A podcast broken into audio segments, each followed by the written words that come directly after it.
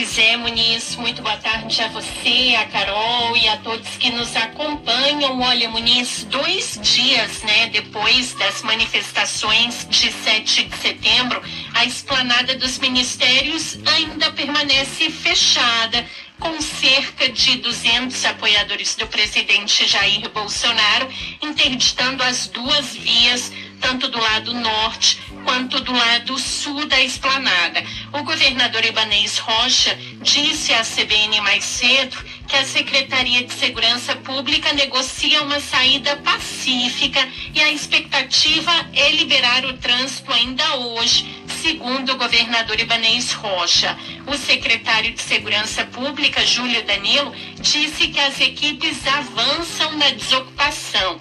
Ele afirmou que alguns caminhões já saíram da esplanada e outros devem deixar a região central aqui de Brasília ainda hoje, mas não garantiu a liberação do trânsito ainda para volta para casa, porque ele disse que existem caminhoneiros e manifestantes aqui na esplanada e que há manifestações agendadas, inclusive, para o final de semana.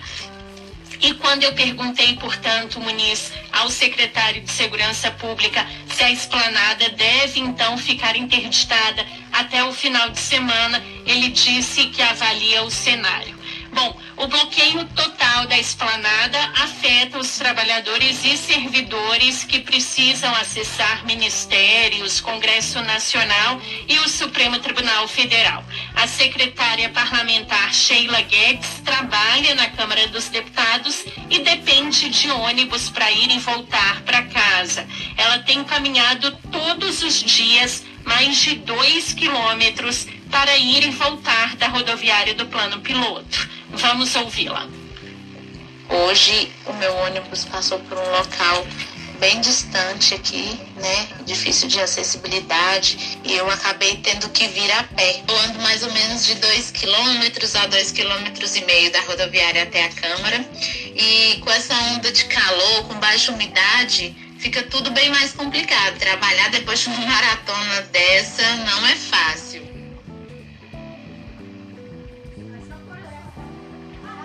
Ô Isa, desculpa, a gente, só para emendar aqui com você, mais cedo teve também uma reunião entre o secretário de Segurança Pública junto com os manifestantes, né? Como que foi esse contato entre o secretário de Segurança Pública e os manifestantes?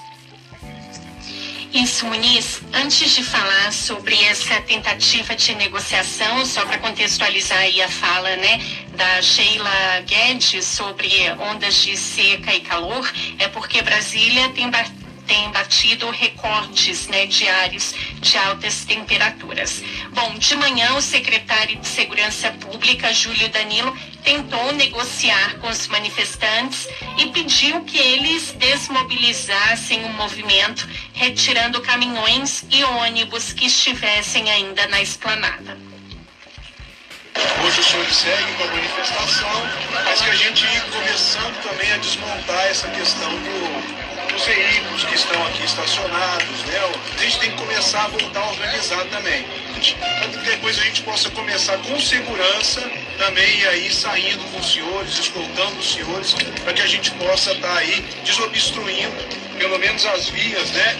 É, o trânsito tem que voltar à sua normalidade e a intenção é que a gente mantenha essa interlocução para que a gente possa, sim, com o apoio dos senhores aí, a gente avance essa pauta com vocês.